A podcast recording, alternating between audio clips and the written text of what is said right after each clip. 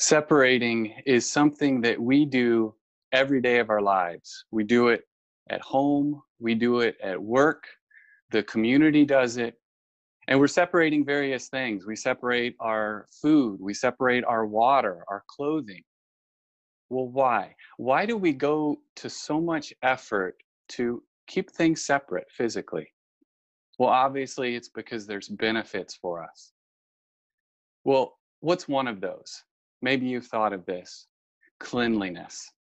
Because what happens 100% of the time when you have something clean and you have something that's dirty, if you don't keep them separate, but you mix them or allow them to become close, the result is always a spoiling of what is clean. Well, why else? Have you ever heard of chloramine? Now, chloramine is a harmful, toxic vapor that comes about when you combine two household chemicals, bleach and ammonia. You see, if you don't keep these separate, the results are dangerous, potentially very hazardous to us. So we label it, we instruct our household about it, our children, to protect them from those dangers. But what's something else that we would definitely want to keep separate?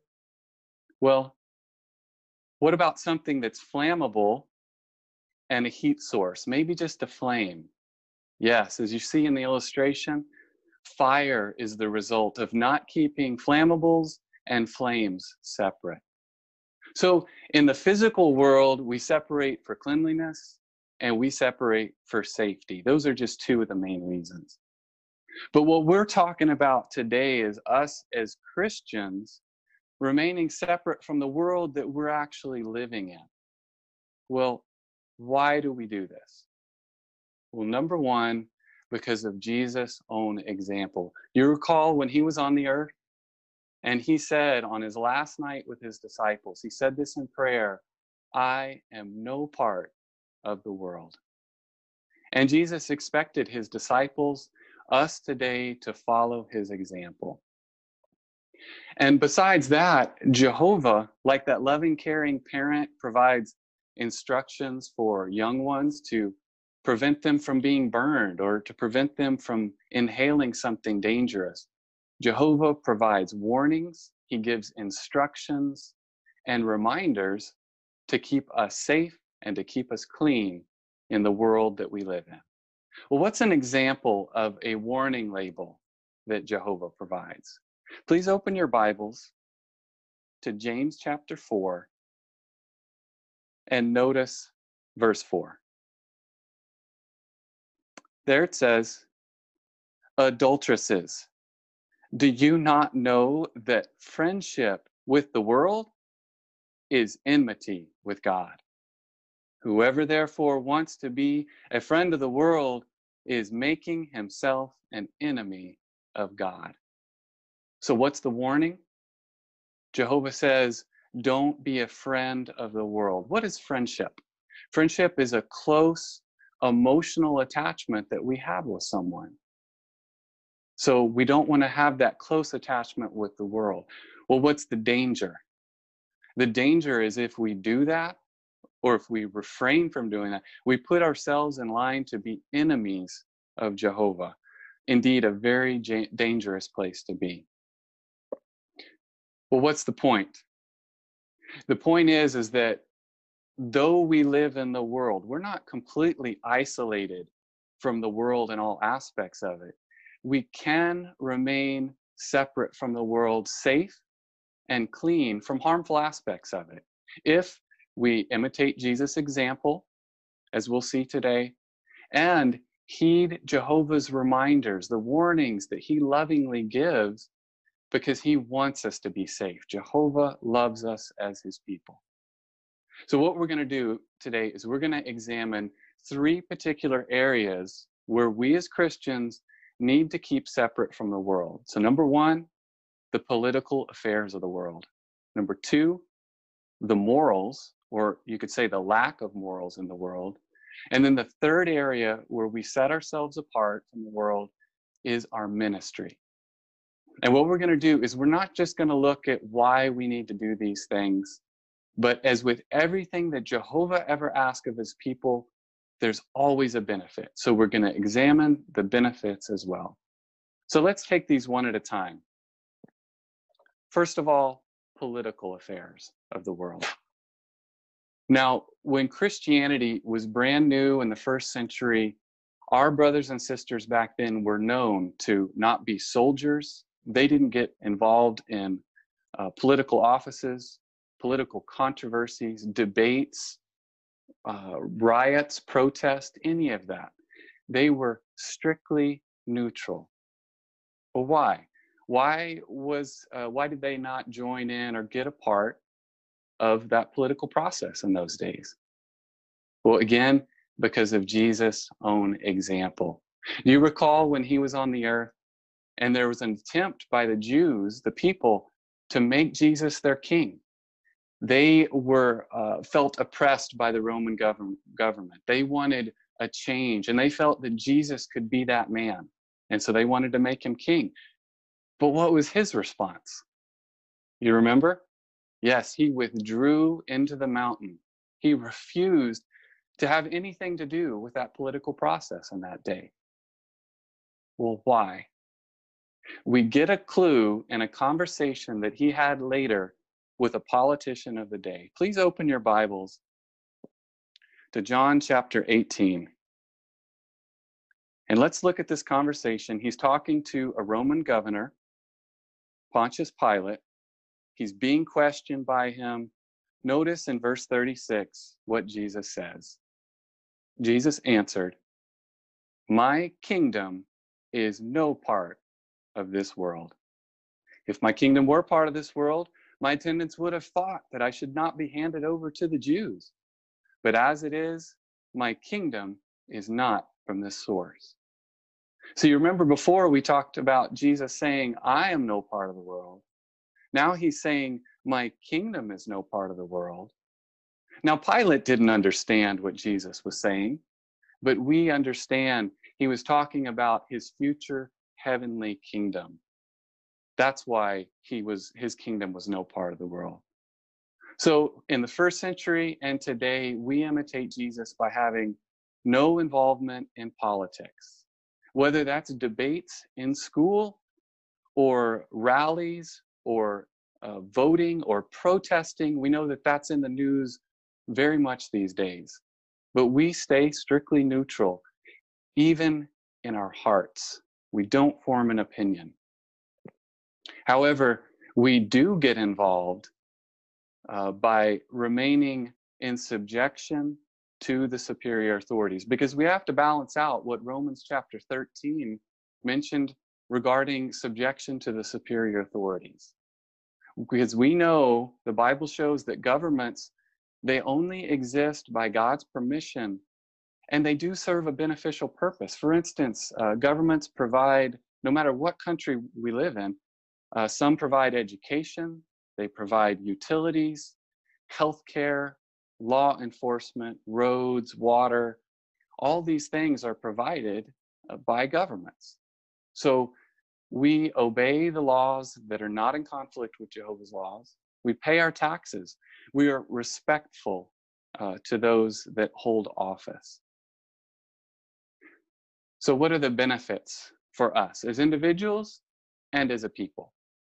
Well, as individuals, we have peace and calm in the face of the instability that's around us. Why? Because we know that Jehovah is going to solve all the issues that mankind faces. We don't worry about who's uh, ruling right now or potentially who will be ruling because we know that Je- Jehovah and Jesus, his king, have the solution to all these issues. So it gives us peace. Also, as an organization and as individuals, we are viewed for the most part as honest and law abiding citizens. It provides a protection for us. Sometimes in the world when uh, civil wars or unrest can cause unsettling circumstances. What I want to do is share an example from a yearbook of Jehovah's Witnesses, the 2011 yearbook. This is something that took place in Papua New Guinea back in the 80s. Now, there was a full scale civil war Over 15,000 people eventually died in this war, and it encompassed the whole island. Let's pick it up with Brother Dan Ernest. Now, he is a pioneer, a full time minister of Jehovah's Witnesses. So the account says that he was seized by Bougainville Revolutionary Army soldiers, so the BRA, and taken to a large warehouse. Dan recalls inside was a BRA general wearing a uniform covered with medals and a sword at his side. Are you Dan Ernest? he asked. Yes, I replied. I heard you were a spy for the Papua New Guinea Defense Force, he declared. I started to explain that Jehovah's Witnesses do not get involved with the conflicts of any country. But he interrupted and said, We know. We were watching. Other religions supported whoever seemed to be winning. Yours is the only religion that remained completely neutral. Then he added, Our people have been in turmoil during this war and need your comforting message. We would like you to stay in Bougainville and continue preaching. So, what a wonderful example of the benefits of being neutral, of not being viewed as a threat to either side in the conflict. So, as Christians today, we imitate Jesus in being no part of the world, the political process, the debates, the protests that go on, because we place our confidence solely in his future heavenly kingdom. We look forward to that. And because we are concerned about people, we're concerned about the injustice, we're concerned about the issues that they face, we get involved by going out and telling them the solution, the real solution to the problems that we face. Well, another part of being no part of the world is being separate from the moral debauchery of the world. Let's talk about morals first. What, what are morals? What, how would we define that? Well, morals are basically a, a set of standards or pr- principles of what is right and what is wrong behavior. But in the world, that is a constantly moving target, isn't it? Uh, things that 50 years ago, 20 years ago, even 10 years ago that were unacceptable. Now it's mainstream, it's accepted by the populace, and uh, the world promotes itself as being progressive in this area, doesn't it? Well, what about Jehovah? How does Jehovah feel about these things? Well, we don't have to wonder. He has provided a very clearly defined moral code right in his word, the Bible. Let's see what Jehovah's thoughts are on morals. Turn please to 1 Corinthians chapter 6. And notice the, you could say, the warning label regarding morals that Jehovah provides. Beginning in verse 9. There it says, Or do you not know that unrighteous people will not inherit God's kingdom? Do not be misled. Those who are sexually immoral, idolaters, adulterers, men who submit to homosexual acts, men who practice homosexuality, thieves, greedy people, drunkards, revilers, and extortioners will not inherit God's kingdom. So, what's the warning? Jehovah says these practices, he lists them off, are things that he views as unrighteous, and it puts you in line to not receive, not inherit God's kingdom, that future paradise. So these are things that we have to separate ourselves from. Now, in the world, though, the standards are constantly, as we said, they're relaxing, uh, they're plummeting, they're going downhill. And one by one, things that were once looked down upon premarital sex, adultery, even homosexuality one by one, all of those is become acceptable. It's mainstream in the world. So we have to uh, follow Jehovah's view and lead clean lives. And it involves more than just the practice, avoiding just the practice of it. We have to hate what Jehovah hates. It gets into our heart. And so if we hate it, then we're not going to entertain ourselves with it. We're not going to avoid it at work and school with associations, but then come home and get comfortable and relaxed and invite that very same uh, spirit into our lives. Now, how serious is it that we keep separate from the morals, the moral climate of the world? Well, the Bible shows that it even affects our worship of Jehovah. Take a look at this warning. Please turn back to James again, this time, chapter 1. And notice verse 27. James 1 27. It says, the form of worship, or footnote says religion, that is clean and undefiled from the standpoint of our God and Father is this. So let's just stop there. So for our worship to be clean, to be acceptable to Jehovah, it has to meet certain guidelines. So skip on down just to the last sentence. And to keep oneself without spot from the world. So to keep ourselves without spot from the world means shunning its ideas, its thinking, its uh, vulgar speech, its attitudes. All of this can affect our worship of Jehovah if we allow it uh, to uh, spoil the good, clean relationship that we have with Jehovah. And to keep the congregation clean, Jehovah has an arrangement set in place to where unrepentant ones that practice these things they're removed from the congregation until they repent and then they can be welcomed back in. But see, this keeps the congregation clean so that we have a safe and clean environment to worship from. So, yes, there are great benefits to us as individuals and as a people overall to follow Jehovah's uh, strict adherence of clean morals.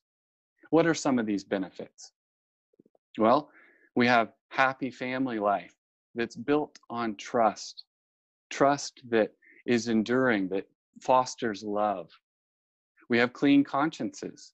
We don't deal with the consequences of premarital sex or extramarital sex, the, the pain that it causes, the unwanted pregnancies, the sexually transmitted diseases. You see, Jehovah is protecting us from all these things if we follow his guidelines in the Bible.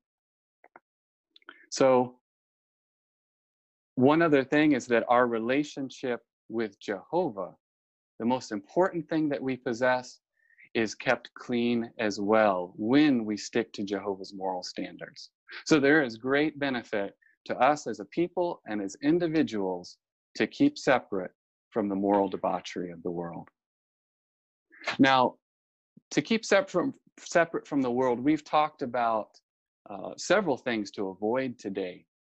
But our last area that we're going to talk about, our public ministry or our preaching work, that is something that we're actually taking action in. We're going out into the world. Well, why is this successful? What makes it something that's positive? We'll go to the commission that Jesus gave. Open your Bibles, please, to Matthew chapter 28. And notice how his command begins in verse 19. He says that one word, go.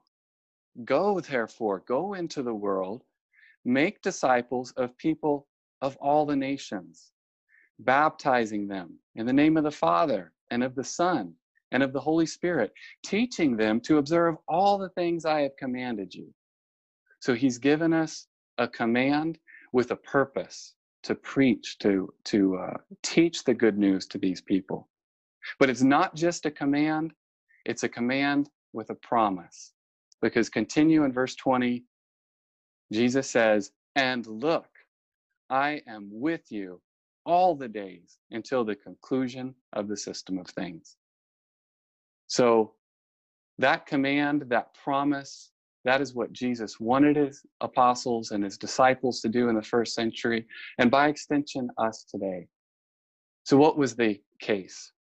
Well, in the first century, our Christian brothers and sisters, they went, they were zealous in preaching. Now, did it make it popular? Or was it a popular message? Did it make it easy? No.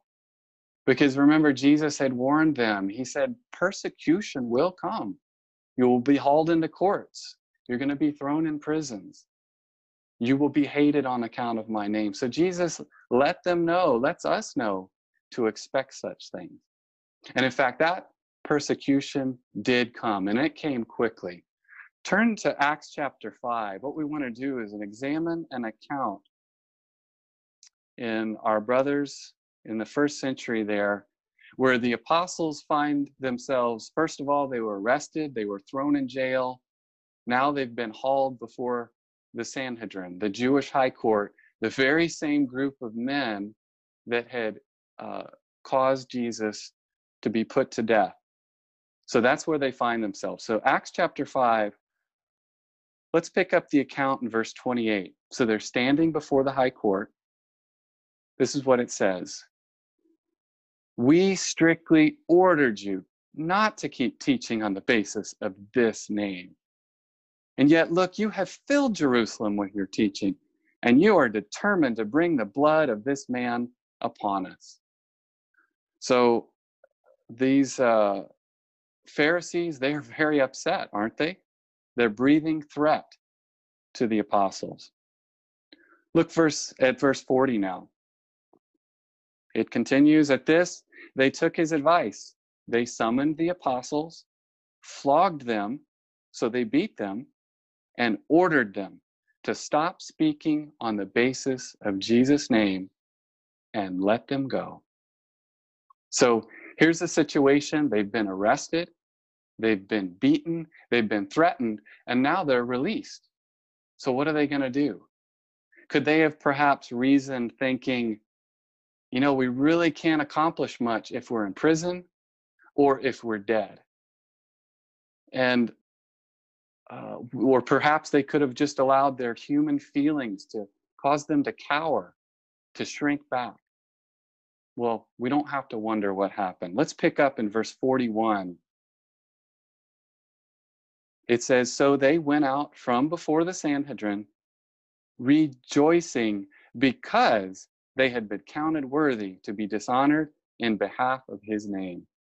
And every day in the temple and from house to house, they continued without let up, teaching and declaring the good news about the Christ Jesus. You see, they recalled that Jesus said that these things would happen. So they weren't caught off guard by it. They weren't surprised. And they remembered that Jesus had said back in Matthew 28, He said, Look, I am with you. So they felt that. They knew that. And so they were able to not just go with boldness and zeal, but they even maintained their joy, didn't they? Now, what about us today? Can we have similar results to them? Either the work hasn't changed, our assignment hasn't changed. We are still to go out and to preach and to teach. And sadly, the uh, response has not changed. In many countries, our brothers and sisters face persecution, they face threats, they face arrest and imprisonments and bans on our work. But is there evidence that Jehovah's Spirit and that Jesus' promise uh, to back us is still in effect, even today?